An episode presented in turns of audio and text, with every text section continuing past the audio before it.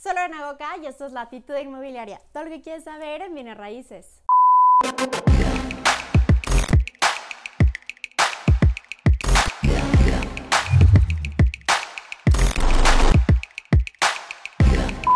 Hello, como lo pueden ver en el título de este video, hoy vamos a platicar acerca de las 10 mentiras que aquí vamos a desmentir, 10 mitos, 10 cosas que escucho tanto y que la verdad es que nada más desinforman. Hay muchísima gente creando contenido, pero realmente no agregando valor. Y quiero hablar de 10 mitos que he escuchado muchísimo y que espero que también ustedes me complementen en los comentarios si están de acuerdo, si no están de acuerdo, si podrían agregar alguna que otra mentira.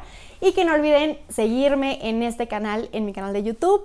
También recomendarme con alguien que sepan que les puede servir este contenido. Esta es la manera que ustedes me pueden ayudar a que yo siga aquí trabajando para ustedes. Pero ahora sí, entrando a tema, y el primer pseudo consejo con el que yo quiero empezar es el clásico de, en vez de comprarte un departamento de 2 millones de pesos, compra cuatro casas de 500 mil. O en vez de comprarte un departamento de un millón de pesos, compra dos casas de 500 mil. Y este no es siempre el mejor consejo. Hay que tomar en cuenta muchísimos factores. En primera, porque cada mercado inmobiliario es distinto, se maneja diferente. No es lo mismo una ciudad de México que una ciudad más pequeña, no sé, como puede ser Tlaxcala, Pachuca, Mérida, cada ciudad tiene su propia vida, sus propios usos y costumbres, su oferta y demanda y el rendimiento no quiere decir que porque hay más población capaz de rentar casas de un valor menor, vas a tener mejores resultados. O que si compras una casa de 10 millones va a ser mejor en vez de tener 10 de un millón. Esto se tiene que evaluar en cada ciudad y en cada aspecto en específico. ¿Por qué? Por ejemplo, el primer error que yo le veo en este consejo es que muchas veces no nos ponemos a pensar que a lo mejor sí va a ser más, más rápido rentar una casa de 500 mil pesos que un departamento de 5 millones. Puede ser, esto dependiendo por supuesto del mercado, donde estemos, cómo funcione. Pero también tenemos que pensar en el inquilino. En mi experiencia rentando casas de un interés social bajo, es muchísimo más conflictivo todo el tema de requisitos que normalmente no reúnen, de la fluidez económica y también es en el sector donde hay más invasión de vivienda. Entonces tengamos mucho cuidado aquí y no tomar los consejos ya literales. Puede ser una opción, tomémosla en cuenta, pero no es una verdad absoluta. Y aquí les voy a dar una, una analogía que a mí me sirve muchísimo. ¿Cómo sabemos que más es mejor, no? O sea, es mejor cuatro casas que un departamento. Yo les diría, ¿qué es mejor? ¿Una tonelada de alfalfa o 10 kilos de oro? ¿No? O sea, pongámonos a ver qué es lo que tiene más valor, qué es lo que nos va a retribuir más y no pensemos nada más, ah, no, pues sí, mejor cinco departamentos, ¿no? Porque son cinco mantenimientos, cinco inquilinos diferentes, eh, son cinco nuevos problemas y a lo mejor te conviene más uno. No quiere decir que siempre va a ser mejor uno que cinco, pero lo que les quiero decir es que siempre evaluemos de qué estamos hablando y de acuerdo al mercado. Y ahora siguiendo con la segura mentira o consejo que siempre se, se los digo, se lo repito y no me voy a cansar de decirlo, es que escuchar, los bienes raíces nunca pierden su valor. Esto es una completa mentira. Hay un factor así como plusvalía, se llama minusvalía. Y esto quiere decir que efectivamente los inmuebles pueden perder su valor a través del tiempo. Les voy a dejar aquí un video como sugerido si quieren saber más de este tema. ¿Por qué puede perder un inmueble su valor? Por inseguridad como la ciudad de Acapulco, por un tema de eh, desastres naturales o por un tema de que pasa de moda. Esto no quiere decir que si un inmueble pierde su valor, no puede volverlo a recuperar.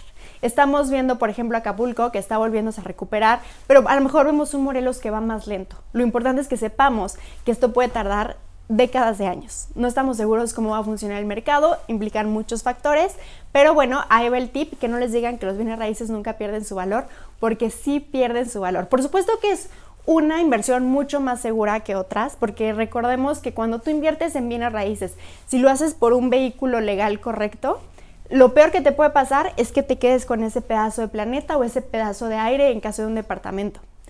Lo peor que puede pasar en una inversión de otro tipo es que tu inversión sea igual a cero. Entonces, ojo ahí. Siguiente consejo que escucho muchísimo. La mejor inversión que puedes hacer es comprar tu casa. Y yo sé que a muchos inmobiliarios les va a dar mucho miedo que diga esto, pero no es verdad. La mejor inversión que puedes hacer no es tu casa. De hecho, hay muchísimos autores súper famosos como Robert Kiyosaki o Tony Robbins que aseguran que una casa es un pasivo, es un gasto, la estás utilizando, tienes que pagar predial, tienes que pagar mantenimiento. No es una inversión que te esté generando rendimiento. Sí genera plusvalía, eso es importante que lo mencionemos, pero no es un activo como tal, es un pasivo. Entonces, oye Lore, pero ¿cómo me estás diciendo esto? Si culturalmente, si mi familia, si todos dicen que primero compres tu casa. Bueno, esto, tengo un video específicamente hablando de eso si quieres saber más, te lo dejo como sugerido.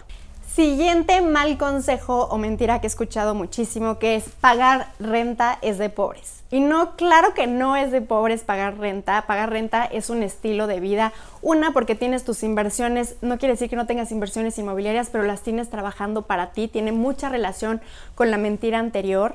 Y además también porque a lo mejor tienes un estilo de vida donde te mueves mucho, donde no te quieres establecer todavía y entonces pagar renta no es de pobres. Yo diría que pagar renta muchas veces es de personas más inteligentes. Siguiente mentira o mal consejo es que invertir en preventas no es negocio. Y bueno, aquí he escuchado diferentes argumentos. La primera, pues es del riesgo que conlleva. Por supuesto que todas las inversiones inmobiliarias conllevan un riesgo. Bueno, no solo las inmobiliarias, todas las inversiones conllevan un riesgo. Recordemos que el riesgo es lo que nos genera un rendimiento. A mayor riesgo, mayor rendimiento, a menor riesgo, menor rendimiento. Eso es algo que tendremos que evaluar de manera individual, pero es muy importante saber que las preventas es una excelente opción siempre y cuando hagamos una buena investigación. Tengo un video específicamente hablando de preventas, así que se los voy a dejar, bueno, más de uno se los voy a dejar aquí como sugerido. Pero bueno, las preventas es una muy buena opción, a diferencia de lo que otros piensan, porque puedes tener la certeza legal puedes tener mucha confianza en el desarrollador porque ya tiene una reputación, porque ya tiene todo un portafolio, pero además me han dicho el argumento es que pues vas a estar un año o dos años sin generar rentas. Pero a ver, recordemos que el beneficio de comprar en preventa es que estás comprando por un precio debajo del mercado. Esto quiere decir que si el precio por metro cuadrado del mercado está a 100 pesos, por decirte algo, pues tú estarías comprando en un descuento que puede ser del 30, del 20, del 15%. Entonces, a esto le llamamos plusvalía controlada, es decir, comprar por un precio por debajo del mercado, le genera un beneficio al desarrollador porque tú lo estás financiando por un interés más bajo que el que le puede comprar un banco y además a ti te genera un súper descuento. No sé por qué recibo muchos comentarios cuando hablo de preventas que esto no es cierto. Yo he comprado en preventas, yo he asesorado a muchas personas en preventas y ha funcionado perfecto y además no es algo nuevo, es algo que lleva muchísimos años y sí funciona y si lo haces bien funciona muy bien. Entonces, el que tú no estés generando rentas, tienes una plusvalía controlada lo cual además de la plusvalía controlada va a generar una plusvalía a través del tiempo y esto te genera un rendimiento. De hecho, una vez que te entreguen el departamento, tú en ese momento puedes vender el departamento y ya tener una ganancia en tan solo uno o dos años que normalmente en el sector inmobiliario, se lo repito, el sector inmobiliario es un negocio a largo plazo, o sea, por lo menos de cinco años a más y las preventas nos dan la opción que sea desde un menor tiempo. Otra de los malos consejos o mentiras que escucho es que los bienes raíces no es negocio porque la recuperación es a largo plazo. Y bueno, esta mentira se desmiente por varios argumentos que ya di en este video y seguramente en muchos otros si es que ya me sigues desde hace tiempo. Es que las inversiones inmobiliarias, por supuesto que tienes que evaluar el retorno de inversión, ¿no? ¿En cuánto tiempo vas a recuperar esta inversión? Sin embargo, nunca tenemos que perder de vista el tema plusvalía, que a diferencia de otro tipo de inversiones no lo tienen. Muchos clientes llegan y dicen, oye Lore, pero la verdad es que si yo invierto ese dinero en mi negocio, me va a dar más rendimiento y más rápido. Posiblemente en el corto plazo así sea y normalmente así es, pero le repito, en el sector inmobiliario es una inversión a mediano y largo plazo. Y además es una forma excelente de diversificación. Por supuesto que no te vas a hacer millonario de uno a dos años. Tienes que darle un tiempo de maduración e ir jugando y aprendiendo con el negocio. Entonces, el hecho de que a lo mejor dices, no, pues por esos dos millones mejor invierto en una franquicia que me voy a recuperar en cinco años en vez de un departamento que lo voy a recuperar a ocho. Bueno, también recordemos que la franquicia o tu negocio pues implica una inversión activa. Eso quiere decir que tú vas a estar trabajando en ella. Otro de los argumentos me dicen, oye Lore, pero si yo lo invito en criptomonedas, pues voy a tener una inversión mucho más rápida.